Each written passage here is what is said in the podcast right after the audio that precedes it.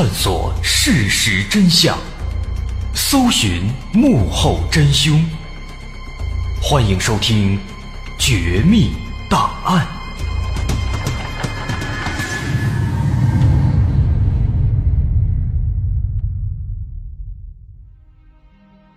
还原事实，探索真相。欢迎收听今天的《绝密档案》，我是大碗。今天咱们来说说沈阳艳粉鬼楼。说这一期啊，那可是说来话长了。本来昨天呢刚把这期录完，都快做了，结果不知道什么时候让我自己不小心给删了，啊，后来用工具也没找回来。今天咱只能再录一遍。啊，不多说了，咱们还是说这个鬼楼的情况。在沈阳的铁西区，有一条路叫沈辽中路，有一条街叫燕新街。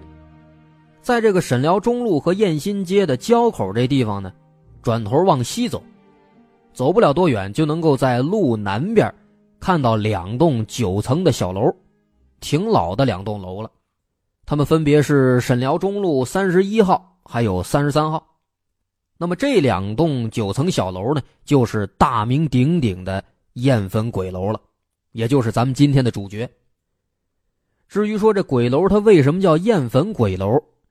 看了看地图，附近呢有条街叫燕粉街啊，可能是因为这个原因，所以叫它燕粉鬼楼。另外，我看还有别的说法，说这个地方呢属于燕粉街道，所以叫燕粉鬼楼。不过后来我查了查，燕粉街道好像不包含这一块那到底是什么原因，咱就不清楚了。这个咱也不多说了，也没什么关系啊。咱们还是先来看看这鬼楼它的大概的情况。鬼楼周边这环境啊，可热闹了。那当然，咱也不是沈阳本地人，也不是周边的人，没办法过去实地调查，这个呢也是比较难实现，所以呢就想了一个比较简便的办法。现在很多这地图软件上不是都有那个全景地图吗？能看到有什么有什么，还有航拍地图，就结合了这两种地图呢，来观察了一下周边这鬼楼的情况。观察一番之后啊，我发现这个三十一号和三十三号这两栋楼呢。其实并不是我们想象当中的那有多么多么荒凉那个样子。这个地方呢，正好相反，它是一个比较繁华的地方。这地儿周边人不少，啊，附近东北那边是沈阳工业大学，是南校区。另外再往那边走，还有一个万达广场，整体位置呢是在二环之内。所以说这么看的话，这地方肯定是不偏的，而且它也不荒凉，啊，跟我们想象当中的那种第一印象里的。鬼楼的那个样子好像是不太一样的，而且这个三十一号和三十三号这两栋楼，咱们从外面看起来啊，看上去也是很正常的。两栋楼的一楼啊都是门市店，看了看有一个旅馆，有一个快餐店，有一个零食屋，有卖花的，有俩理发的，有一个卖玻璃的，还有做电焊的，甚至在这个三十一号和三十三号楼这两栋楼中间呢。它有一个连体部分嘛，在那个部分还开了一个咖啡厅，叫鬼楼咖啡馆，啊，这也算是因地制宜了。不过呢，有一点很奇怪，就说这些门市店有一半都关门了，没开，啊，这个情况确实也是比较容易引起我们的联想。不过总体来看的话呢，这两栋所谓的鬼楼，咱们从外面看上去，这一楼这情况还算是比较正常，有人开店。还有个活人，但是啊，咱们越过一楼往上看，那样子就不太正常了。当然，咱们站在大街上往前看的话，可能看着两栋楼往上看也看不出什么太大的不对劲来。可以绕到这楼的后面啊，通过那个全景照片，四周都能看到。绕到楼后面之后啊，往上看，那个荒凉那感觉、颓废那感觉一下子就全都冒出来了。怎么回事呢？先说这三十三号楼，这个三十三号楼它最大的特点就是没人住，啊，当然咱们这特指的是两层以上啊。三十三号两层以上的所有的房子都是空的，很明显，破破烂烂，很多这个窗户什么的都碎了，或者干脆就没了。尤其这整个三十三号这一栋，所有的阳台的窗户全都没有。啊，这个据说是后来被人扒掉的，怕出现危险。然后再看这三十一号楼，三十一号楼这情况总体上看比三十三号要好一些。怎么好法呢？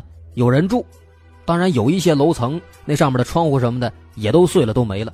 但是无论如何，人三十一号楼上有人住啊，啊，当然那住户也不多，能看出来有数的就那么几户，在外面能看到有那么四五台、五六台空调的外机，阳台上呢，有的阳台上也能看到有这个晾晒的衣服什么的。所以说，总体上来看，三十一号楼比三十三号楼还是要好一些的。但是即便如此啊，这两栋楼跟周边的一些楼比起来，那差的也真是太多了，太破了，而且几乎也没人住，看起来就好像不是一个世界的一样，确实差很多。所以说，这个时候这问题就出现了：为什么这两栋楼它会破败成这个样子呢？答案当然就是因为闹鬼了。这两栋楼是一九九二年建成的，那据说在刚建成的时候呢，其实还是有不少人住进来的，但是后来啊，哎，人们慢慢的发现，在这个楼里经常的会发生一些灵异的事件，那时间长了，人们都害怕，就都搬走了。具体都发生过什么事儿呢？比较经典的，咱们在这儿单挑几个来说说。比如说最经典的一个现象，那很多闹鬼的地方都有这样的情况。就是经常的会听到一些奇怪的声音，尤其说在晚上。当年很多人在住进来之后啊，那据说都开始反映遇到过类似的情况，说在晚上，往往是在临睡觉之前的时候，总会听到楼上要么就是楼下，哎传来有女人的哭声。那一开始人们不知道啊，他以为可能是楼上或者楼下夫妻闹矛盾、吵架了，把人气哭了，啊或者也没准是遇到什么伤心事了。一直哭，但是时间长了之后啊，他们一观察，哎，发现好像不是那么回事。楼上楼下这夫妻感情一直挺好的，没吵架呀。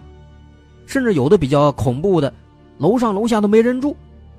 啊，这时候人们发现就有点邪门了。明明没吵架，没人住，怎么会有人哭呢？啊，当然这毕竟是一开始，人们心里边呢都没有特别在意，心想也没准不是楼上楼下。可能是隔壁呢，啊，或者是其他别的情况呢，哎，所以想想也就都过去了。可是再后来啊，慢慢的发生了更诡异的事情，怎么个诡异法呢？咱们用一个比较学术性比较强的这个名词来说，出现空间转移了。什么意思呢？就说有的人啊，晚上睡觉，明明都是躺床上睡啊，正常人都睡床上，第二天醒了以后呢？发现自己跑地上去了。一开始啊，人们也都没怎么在意，琢磨可能自己睡觉太死了，又爱倒腾，掉地上了不知道。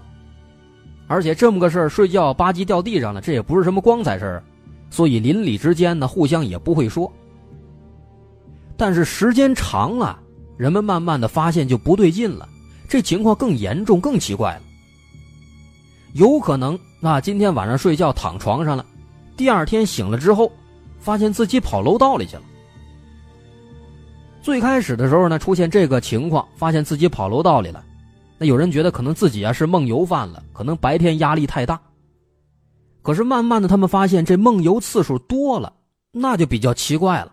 而且互相的邻里之间就也开始传这个事开始商量这个事你比如说，夏天晚上天热呀，一些老头老太太。喜欢搬个小马扎，坐楼底下一块聊天乘凉。这几个老人聊着聊着，比如说这中间有一个王大妈，她就说了一句：“哎呀，我家老刘这两天啊犯病了，梦游梦了好几回了，晚上躺床上睡觉呢，第二天早晨起来一看，跑楼道里去了。这家伙把我吓的。”这王大妈说完之后啊，旁边另一个大妈听见了，也跟着说了一句：“哎呀，别说了啊，我家老马这两天呐也梦游。”今儿早上起来，我一看人没了，回头一找，得跑地下室睡觉去了。这家伙把我急的，我都报警了。这大妈说完之后啊，旁边有一个老李头，他听见了，他也跟着来了一句：“哎呦呵，巧了啊，我也梦游。”所以说啊，就这样，通过平时的聊天唠嗑吧，人们渐渐的发现，好像梦游这个情况不止在自己家里出现啊，别人家很多人家都会出现集体梦游。这样的话。那这个情况可真的就是太诡异了。时间再往后推，那除了空间转移，除了鬼哭，人们还发现了其他更恐怖的事情。比如说有时候听见自己家里边，哎，门铃响了，出去一看呢，外边没人。刚开始的时候啊，都以为没准是这个邻居或者什么地方的小孩子搞恶作剧，谁都没在乎。可是时间长了，你总搞这样的恶作剧，换谁都烦。所以有的住户呢就留了心眼了，什么时候这门铃再响了，他就跑到门口等。等这门铃又响起来的时候，他就赶紧从这猫眼里边往外看，想看看到底哪家孩子，赶紧说他两句，或者找家长让孩子以后别这样了。结果万万没想到，等到门铃真响了，他往外看的时候呢，一看，外边没人。壮着胆子打开门，往外一看，真的是什么人都没有。好家伙，这情况就有点吓人了，没人的门铃怎么响的呢？难不成门铃坏了？不太可能啊！那后来这个情况啊，吓坏了很多人。那除了这门铃的问题，还有很多其他问题，比如说，有这个三十一号楼的住户说，曾经看到三十三号楼里面有鬼火，啊，明明那楼里面没人住，但是到了晚上自己会亮火，那火还来回的移动，非常诡异，非常奇怪。就说等等这些奇怪的现象。啊，经常的在这两栋楼里面出现，所以说慢慢的时间长了，人们都不敢住了，陆陆续续全都搬走了。那后来呢，当然也有一些新的住户搬进来，可是慢慢的他们发现有这奇怪的情况，发现不对劲了，就也都吓得搬走了。所以说时间长了，这两栋楼里面就没什么人住了，开始慢慢的啊，这闹鬼的传言传开去，就被人们叫做是鬼楼。但是这鬼楼这地方闹鬼，说是闹鬼，他为什么闹鬼呢？那总不能无缘无故的就有鬼来搞事情啊，那这当然也是不可能的。对于这个地方为什么闹鬼，当地这坊间也流传着一种说法。根据一些老人说啊，说这个鬼楼所在的这片地呢，在当年文革之前，这片地啊其实是一片乱坟岗，啊，当时有很多饿死的、病死的、无家可归的。或者是当年被日本人给祸害死的，没钱下葬，只能把尸体给堆到这儿，所以这个地方阴气很重，孤魂野鬼特别多。那后来呢？文革结束之后，乱坟岗被填平了，在这上面呢盖了一个火葬场。但是啊，据说当时这火葬场盖好之后，总是出一些奇奇怪怪的事情，几个月以来也接不到单子。那后来没办法，只能把这火葬场也给推了，给拆了。那再后来，火葬场没了之后，这地方因为太邪门啊，周边住的一些人呢，就专门请了一个风水先生来，想给看看这地方怎么办，要不然以后影响自己生活，那太恐怖了。那风水先生来了之后啊，给一看，说这个地方不行啊，阴气太重了，要是真的想根治的话，得建一座寺庙，镇在这个地方，常年给他供奉香火。时间长了，无边佛法能把这些冤魂给感化。于是当时呢，人们还真就出钱在这儿盖了这么一座寺庙，起名叫贞观寺。可是这个贞观寺啊，在这儿待了也没几年。再后来，到了八几年的时候，八十年代初，有一位市长要搞这个城市规划整治，就下令把这个寺庙呢给拆除了。可是没想到啊，这个寺庙拆除之后，没过两天，这个市长乘坐直升机在附近观察这地形的时候，吧唧，坠机摔死了。那么再往后又过了几年，在这片地方，这两栋楼就拔地而起，三十一、三十三号楼。所以说啊，后来人们都认为这两栋楼之所以是怪象频出、经常闹鬼，就是因为这个地方阴气太重，孤魂野鬼太多了。你想当年那市长在这儿，可能都是因为这孤魂野鬼的原因摔死在这儿了。那现在这儿楼盖起来了，那人们要是住里边，那肯定得光闹鬼呀。那这就是坊间流传的有关鬼楼这个地方的这么一段历史。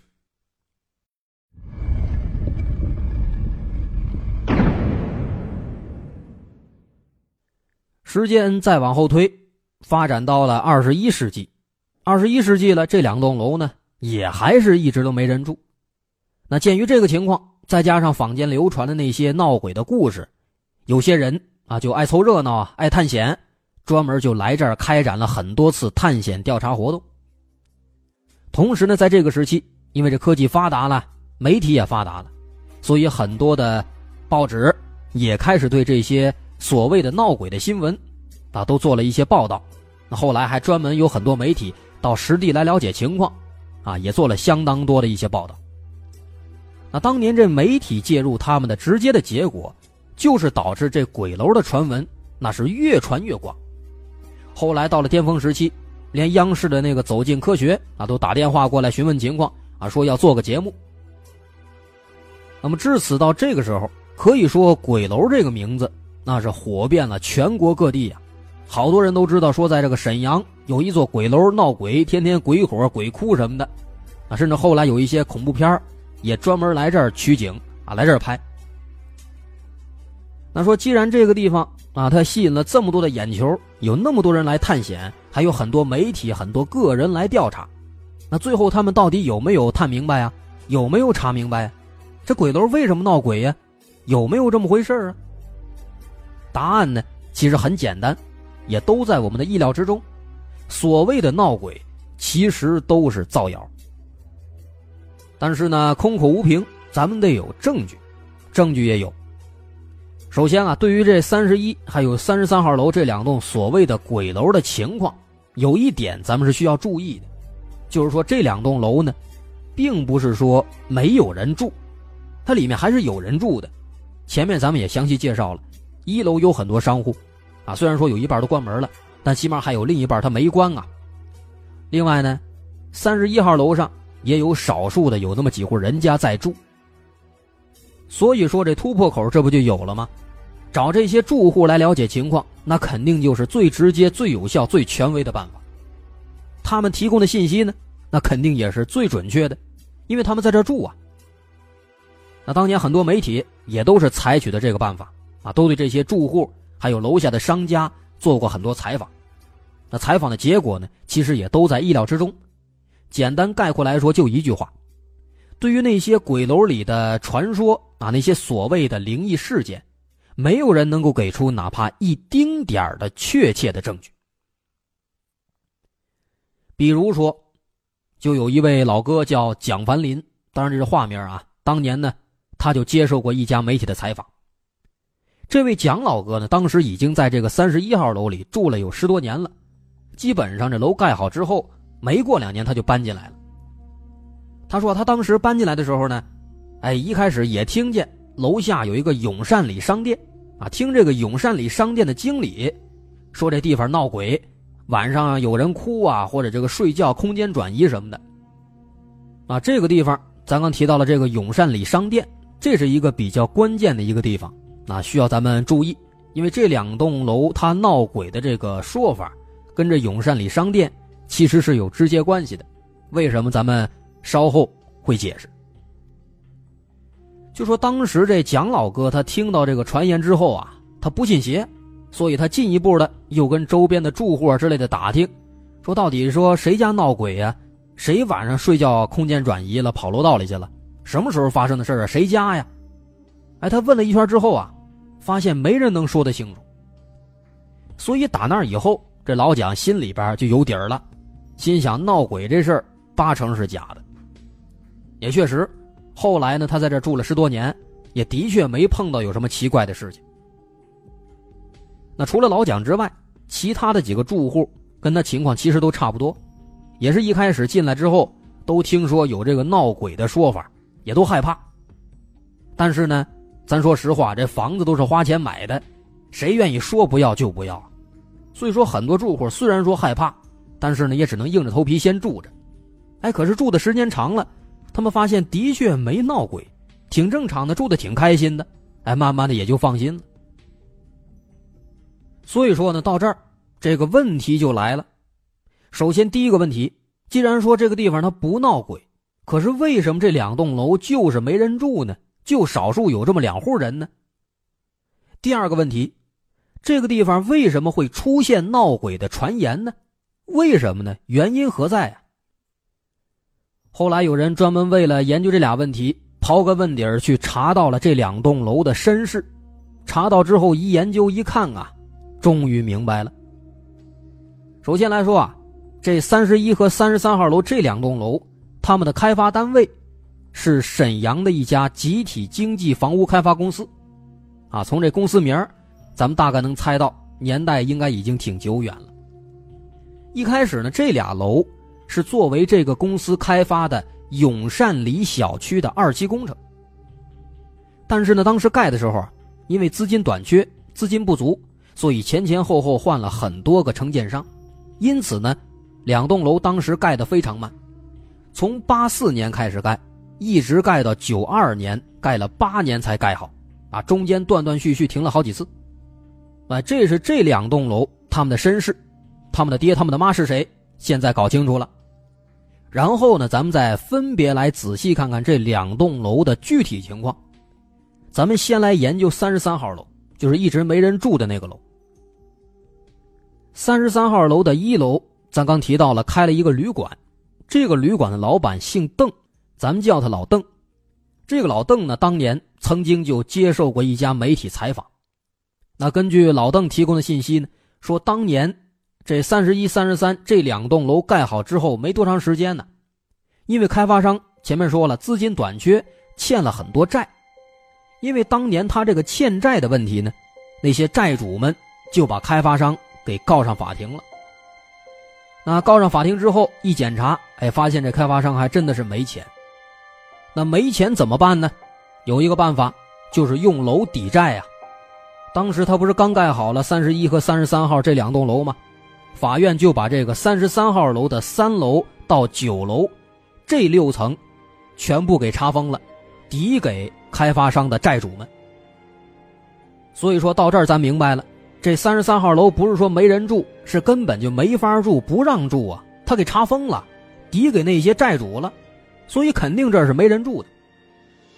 而且呢，当时这个楼盖好之后，因为资金短缺啊，两栋楼所有的水电煤气等等这些基础设施，全都没有，全都没装。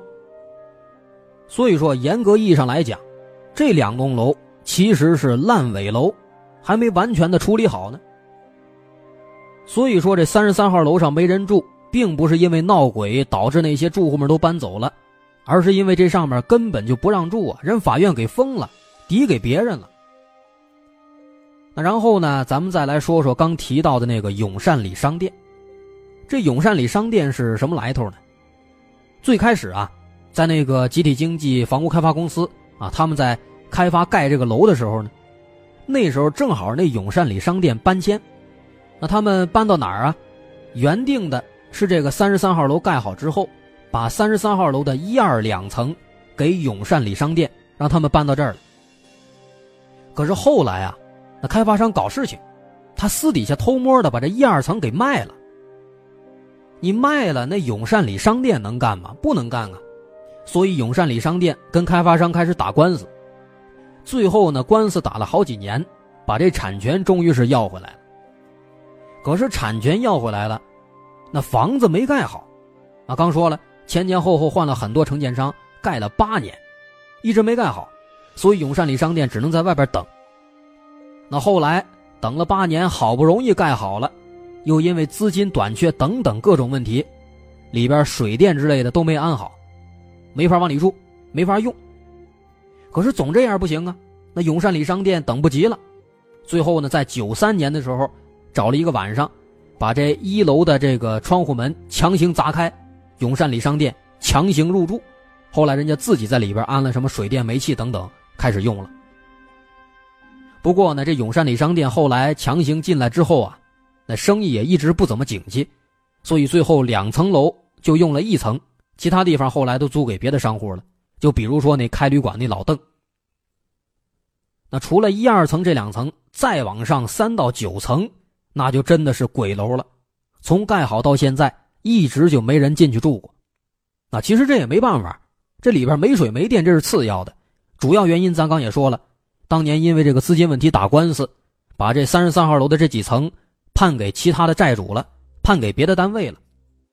可是你这楼上那基础设施就不完全，没水没电没煤气，所以那些单位呢，人家也都没法用，所以这楼那一直就空着，空到现在。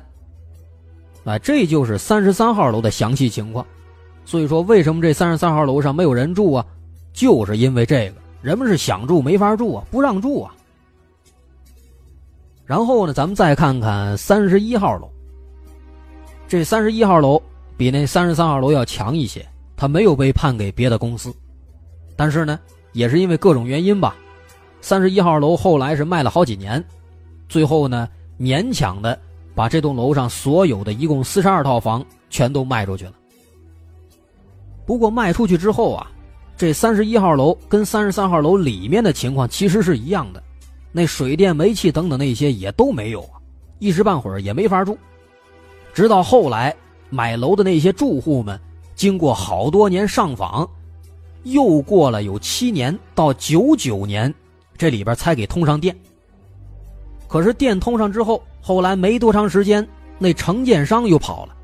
他跑不要紧啊，房产证没有啊，所以到现在大部分房子都没拿到房产证，也因此很少有人住进来，就有数那么几户。所以说到这儿啊，刚刚咱们提到的那第一个问题，说这个地方不闹鬼，为什么没人住呢？哎，到这儿，咱可以说弄明白了。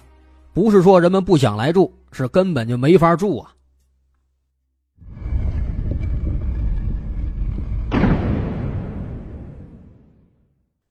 然后咱们来说第二个问题，说为什么这两栋楼它会有闹鬼的传言呢？其实对于这个问题啊，没有确切的答案。不过呢，楼上很多住户他们心里边都推测有一个结果。他们认为闹鬼这个消息呢，应该是当年楼下的永善里商店里面的一些人，他们给放出的谣言。为什么呢？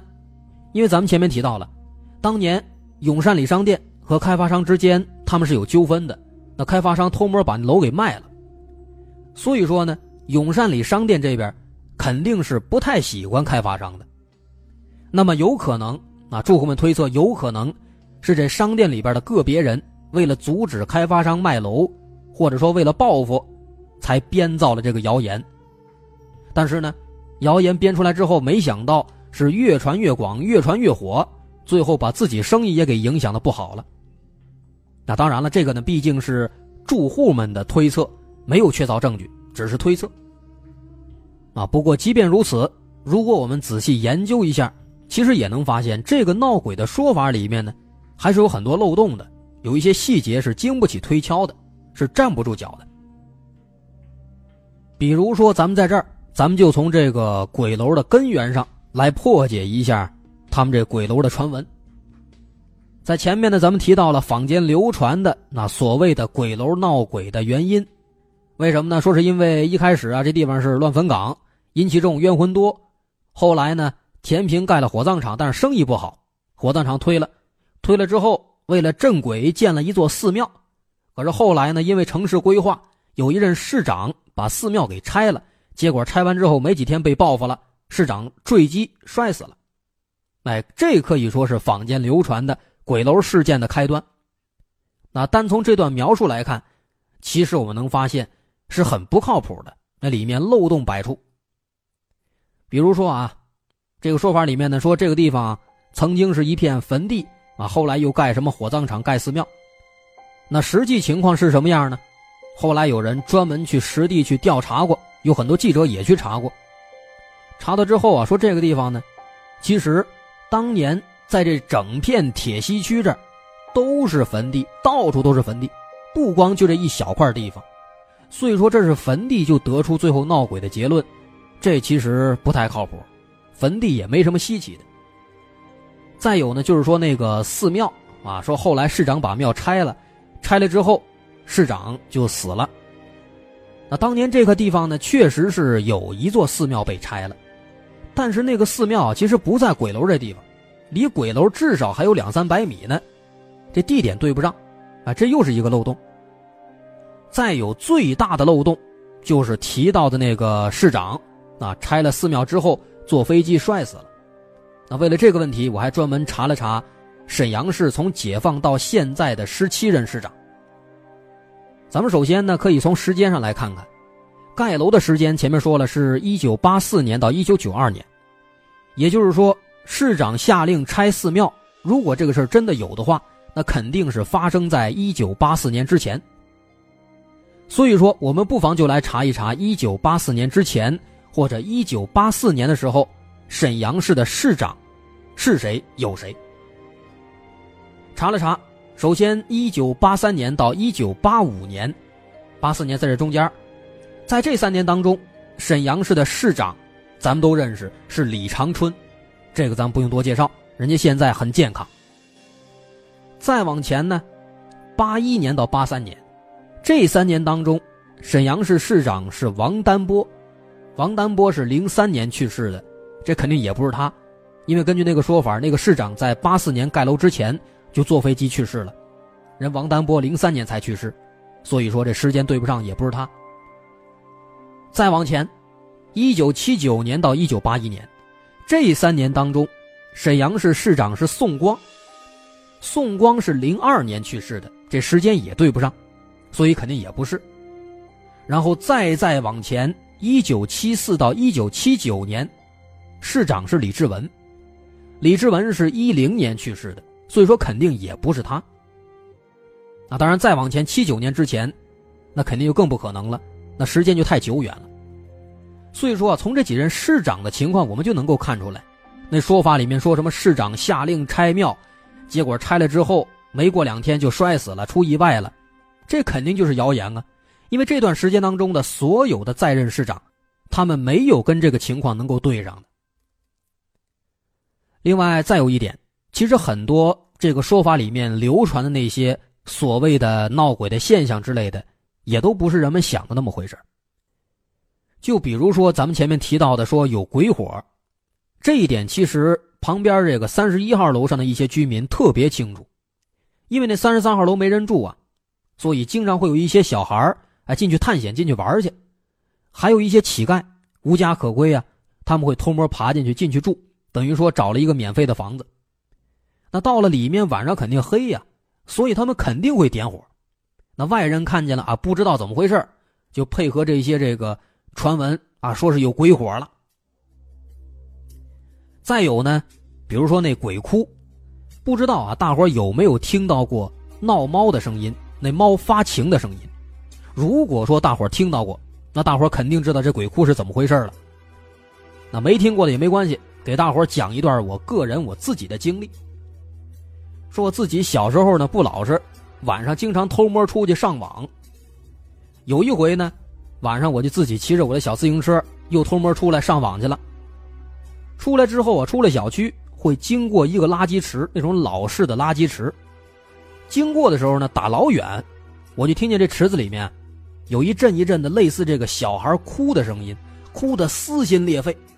啊，当时吓得我也没敢靠近，赶紧就掉头绕了一大圈，绕过了那个。垃圾池。当时这事儿把我吓得够呛，后来还跟人说，直到之后有一天，在那个小区楼下一个草丛里边，看到了一只猫，这个猫呢发出了跟当时那声音一模一样的声音，打那之后明白了，这是闹猫呢，这是发情呢。那其实，在很多的类似的这个经历当中，总有人会把这个闹猫的声音、猫发情的声音当做是鬼哭。其实这都是少见多怪了。那除了这些误会呢？另外，其实还有一些非常巧合的事情。说当年这楼刚盖的时候，正围墙的那个阶段，那墙没弄结实，结果当时围墙塌了，压死了一个工人。那这个事后来越传越扯，就变成说有人在这跳楼自杀了。那之后呢，楼盖好了，三十一号楼有人住进来，住进来之后。不是没水没电吗？需要装修什么的。装修的时候，曾经啊有一个装修工人偷懒儿，把拆下来的那个墙皮直接漫窗户扔出去了。